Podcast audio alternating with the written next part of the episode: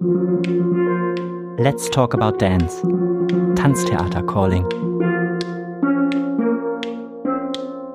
We just said we start with the coffee, so we are happy to begin. I also need my coffee, so. That's good. Um, I also don't know you so well. Maybe you can talk a bit about your background, where you come from, how long you're within the company. Because as preparation for this interview, I read your very impressive CV. So you're from Canada. Um, you're working since I think 2017 in the company, and um, have been also nominated for Best Dancer 2018 and so on. So maybe you can give us a bit an overview where you come from and what was your way to come to Wuppertal. Yeah. So hi, I'm Stephanie. I guess when people ask me where I'm from these days, it's sort of hard to give a easy answer because I've lived so many places.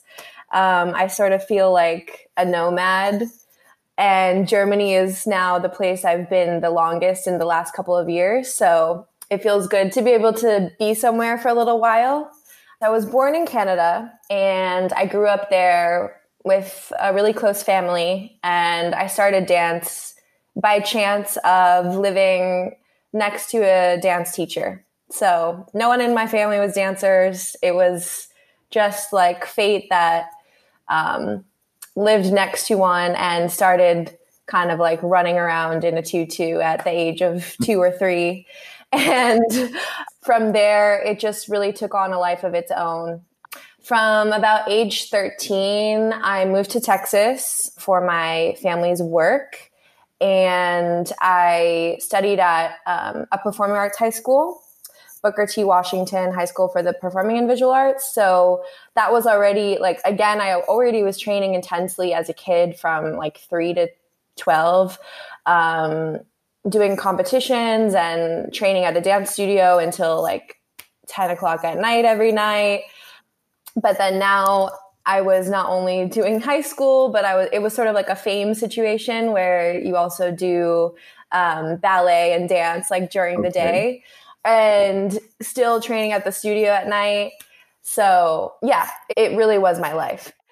So then I went to New York. Um, I think I was 17 when I started university.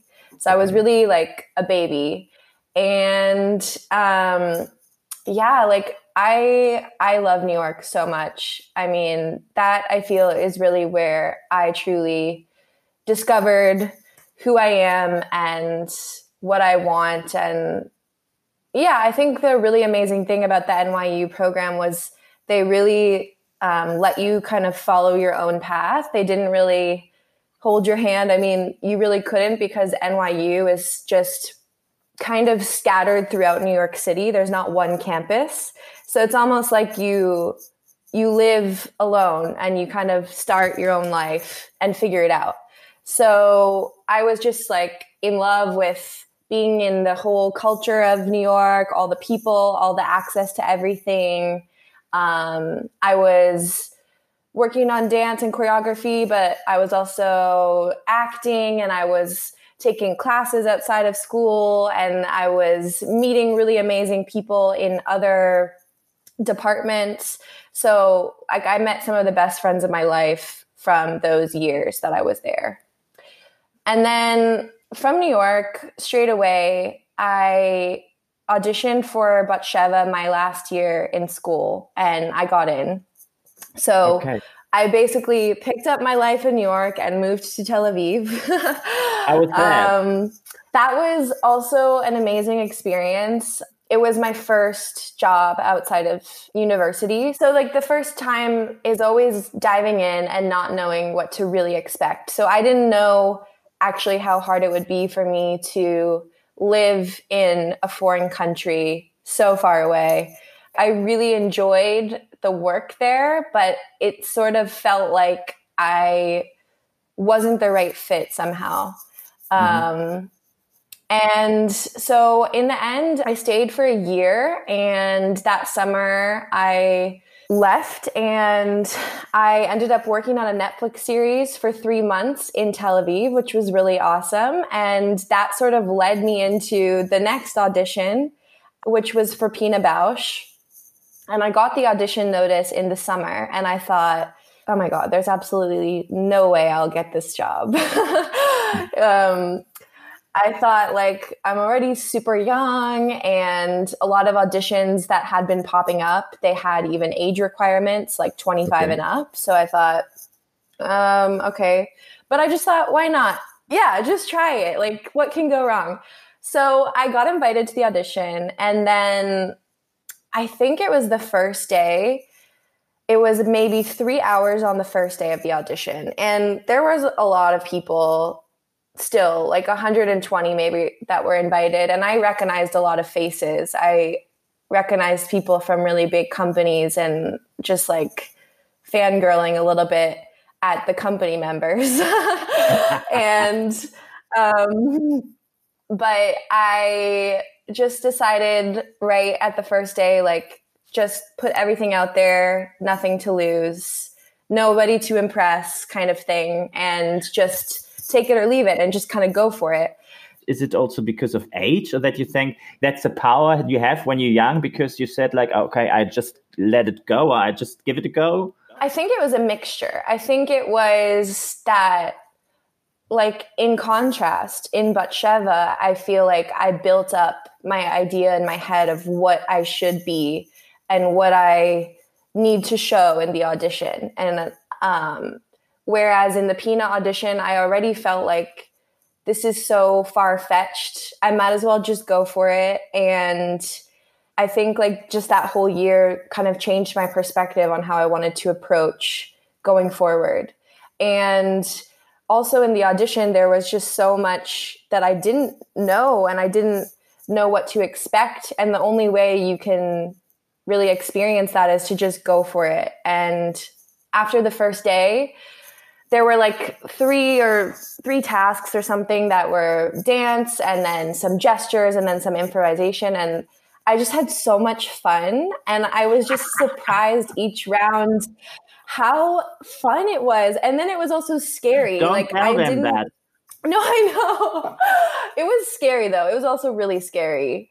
We had to do like we had to talk about an object one by one. Um, what for an object? Improvising yeah, like in 1980, the guy, um, I think it's it's the Scott roll, and he says, "Ich liebe meinen Stuhl," and okay. so we had to like take a random object and improvise, telling an object how much you love it.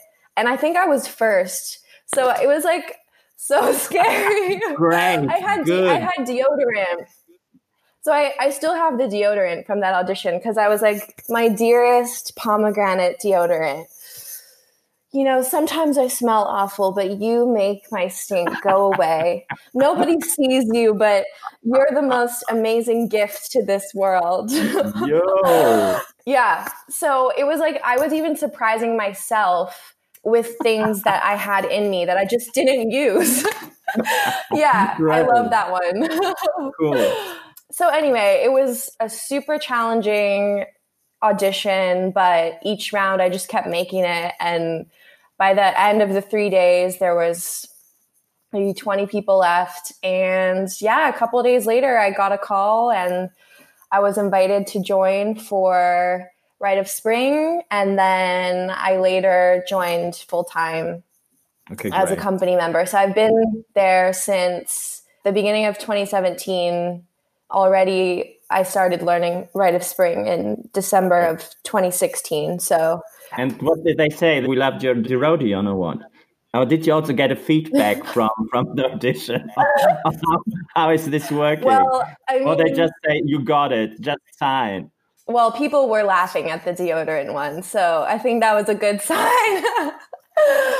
um, yeah, I mean, I didn't really hear much feedback until years later. So, um, but they, I did get feedback, of course, that um, they were really interested in me and that I had a, a young energy and a lot of potential in the company. And um, yeah, just like a lot of things checked the boxes for them. And also, they were looking for somebody with like that extra spark.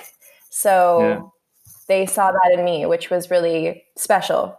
That's beautiful. But do you think when you hear this that they like this young energy, or is it kind of yes, I made it?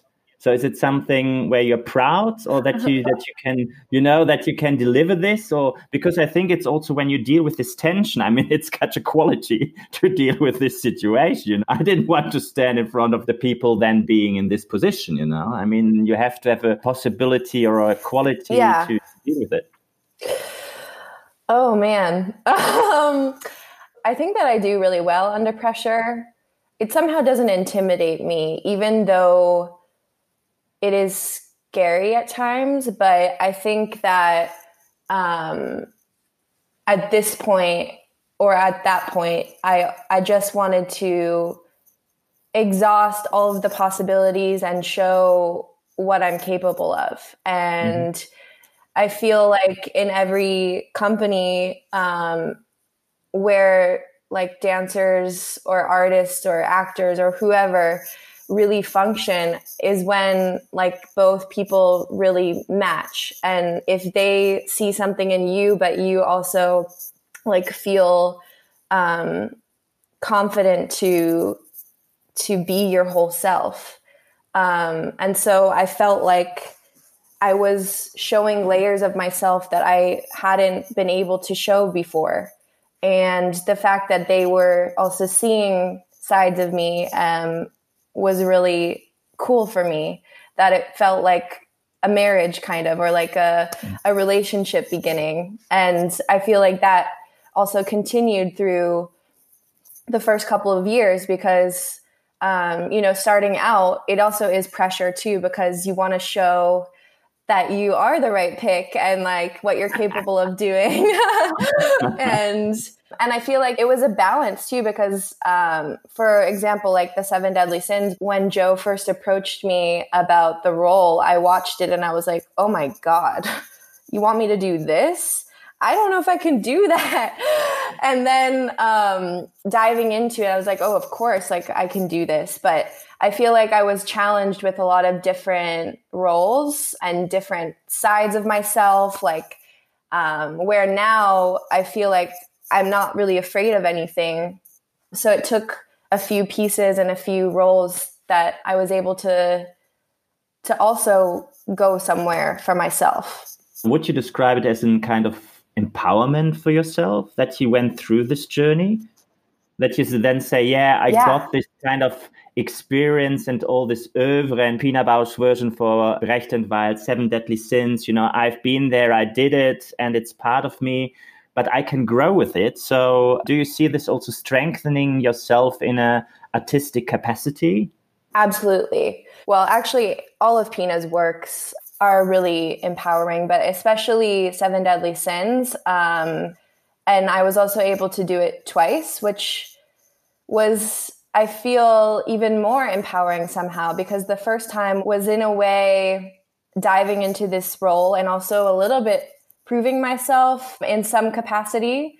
And then the second time was kind of just even digging deeper and going to the next level and growing inside of the role and seeing what else I can bring to it and what other layers I can dig into. And it was really a role that I felt was not only important for like artistically but also with the content material in our time it's a super mm-hmm. important piece to share with a lot of the me too movements and um, just conversations and topics um, that were taboo back then and still are not really talked about enough and so i feel like it was empowering to play a role like that that can spark conversations and that can um, make people feel and think about things like that. Can you explain a bit then how this role resonates in you when you have developed it? So was it directly because it's also a young girl or woman who finds a way in the world, like this Anna too, in a way? Um, so maybe can you explain yeah. a bit more about this?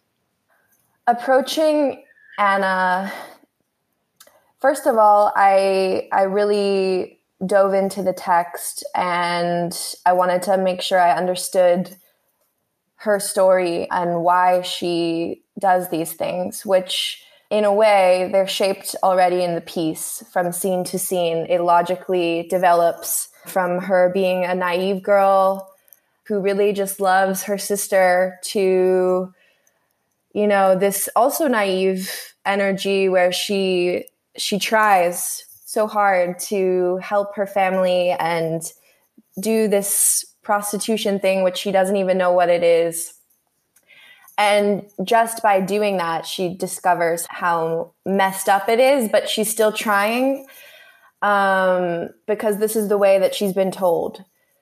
And then it gets pretty intense.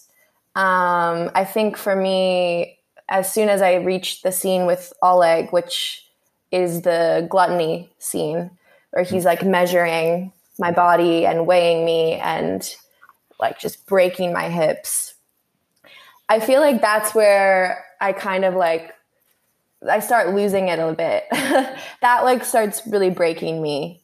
And I think the cool thing about approaching a role like this is I, I do have experience with I would say I don't want to say emotional abuse, but as a young girl in the dance industry, I had teachers who were pretty cruel to me.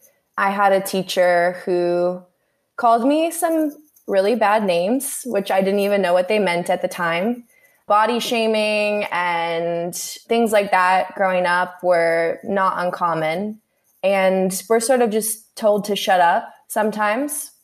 That hasn't been my experience in my entire career, but it has happened. So, some of these things, although I've never been sexually abused or maybe harassed in the same way as Anna, I could still like feel that those things inside of her. And then to do a role like this, it was for me more, I guess, better to create and go deep into her. And then after the show, I can sort of like close the book and come back to myself.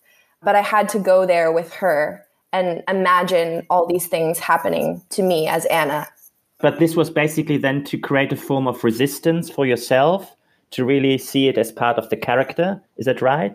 Yeah, I think at a certain point you can't mm-hmm. really separate so much, but like I think having those experiences, they definitely came out anyway because I actually didn't really think about them until I did this role again and mm-hmm. I had a ballet school teacher like slapping my knees and like brushing my hair until like you couldn't see my hairline. Like those things I didn't even remember. And they just kind of came out when I started doing this role and like remembering. It's like kind of like the body remembers things you don't even think about. And that to me at the time was just normal. So I think there's a moment in the piece where Anna is absolutely like, she just would rather die than continue.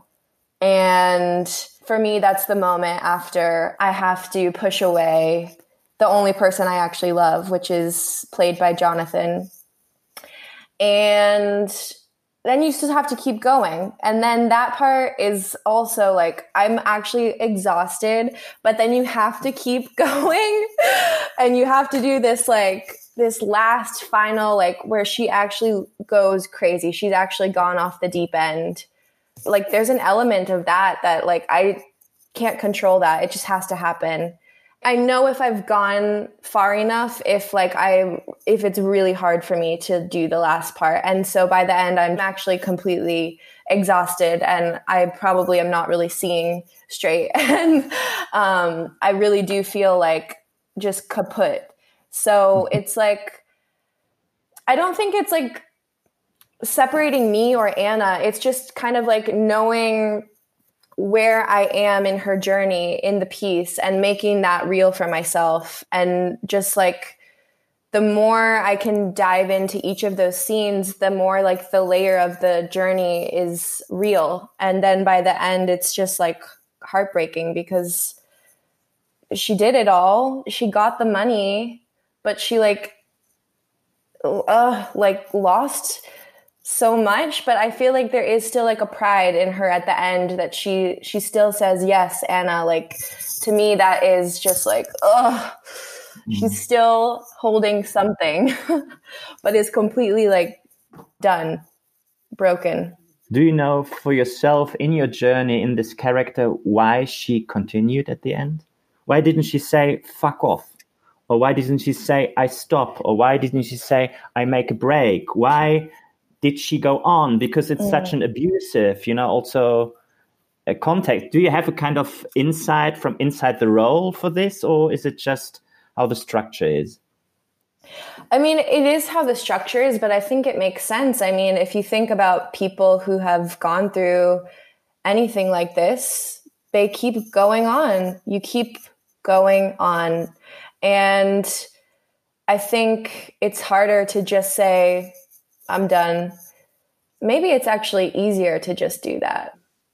But there is this humanity of like still wanting to help in your family in some way. And I think she comes back around different than she started, of course.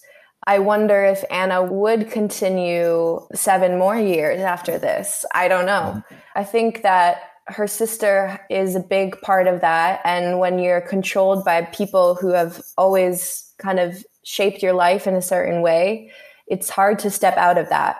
And there's also like a sense of pride in her. I think that she tries to keep her dignity and she tries to kind of just hold it together, which I think is brave. And I think a lot of people do that. So I think it's important to see it in that way for all like people who have these hidden stories or these, mm-hmm. you know, things where they keep going on and and you would never know from just looking at them.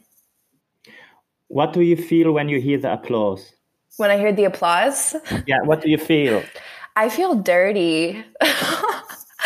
Only for that piece. Any other time, I feel like so much joy when I hear the applause. But after that, I just feel like I want to go off mm-hmm. and just let it all out and cry. And then, like, I don't want to hear, like, it feels like a gladiator situation where you just, yeah. like, like, I don't know, like you're on a death match and people are like cheering. Um, yeah, yeah. But I've also heard from people that it's difficult for them to clap after because it is like we're clapping for something that's exactly. really hard to watch. But this second time I did the Seven Deadly Sins, I also played Joanne's role in the second part, which basically was like 30 minutes to snap it off, put on this really fun makeup and this orange wig and basically be like the fun ringleader of the pack. Mm-hmm. And so that was also a challenge for me. And in a way, it was actually really fun. I mean, in my head, it sort of feels like this could be Anna mm-hmm. many years later. And she's embraced this life. And it was sort of fun for me that I had to switch it off and really like let it go breathe, okay, and then like take the energy and bring it in a lighter mood for everybody. And it was not only good for myself, but for the audience. I also have this kind of fiery, sassy energy. So um, it was fun to go in that side of it as well. Yeah, in a completely different direction in a way, also. Huh? Like, yeah, to, exactly. To, but it's interesting what you said before that it's then very strongly influence your your thinking about your or your performance because of with this history you had before the journey you went through for sure you know? Um, absolutely. I mean then it's totally different. Yeah. But maybe to put it in another context what do you think is important to be a dancer or performer in this kind of situation? Which kind of ability do you have to have? I think that in order to do a role like this the most important element is the ability to be vulnerable, to be open, to allow yourself kind of no limits. And I think the emotional journey has to come through. I mean, no matter if the steps are perfect or not, at the end of the day, if you don't feel the character's journey, you're not going to connect. And that's the strongest part of of this journey um, so, I mean, I painstakingly went through details of the movements and all of those things, which, you know, I could probably do them better and better and better and keep working at them. When you're on stage, I can only think so much of my finger and my feet and all of this. I hope that at some point it's like just ingrained in the body. And then like the emotional drive has to take over. I feel like that's the case with a lot of Pina's pieces. Like Rite of Spring is one of those that just you have to feel that. I don't know. I don't know the word, but it's like this. yeah, this. um, so it has to be a performer who's capable of being a little bit fearless and being able to tap into really dark places sometimes or letting yourself go there, go to those places, which is not so easy to do. It gets easier, but it's still every night I'm always surprised by the end how how difficult it is. And Stephanie, maybe as a last question, what would you wish for yourself when you do this role the next time? Ooh, that's a good question. I wish for myself to continue to have a new journey each night and to discover something new about Anna every day. I think that there's more to uncover and there's more layers. There's more depth, even still, to find. And I think I want to challenge myself to keep surprising myself and to see how far I can really go with it like what's next and sort of adding the last couple years of my experiences and maturity to only enhance the role. Yeah, that's what I would wish for, I think. Stephanie, thank you very much for this talk and but the insight about Thank you. Anna. It was wonderful. Thank you. It was wonderful. So nice. cool. And I especially like the ah. Yeah. uh, I'm, i great also talk so much, so no, but it's, it's great. You know, it's also about you. It's not about me asking all the time. It's important to hear your story, not my story. And it was very intimate and very touching. Yeah, and it's still a bit more difficult, like in the digital version, than to have it live. To be honest, because thanks, Hannah. Thanks, Karsten. thanks, Stephanie. And... Oh, am I frozen?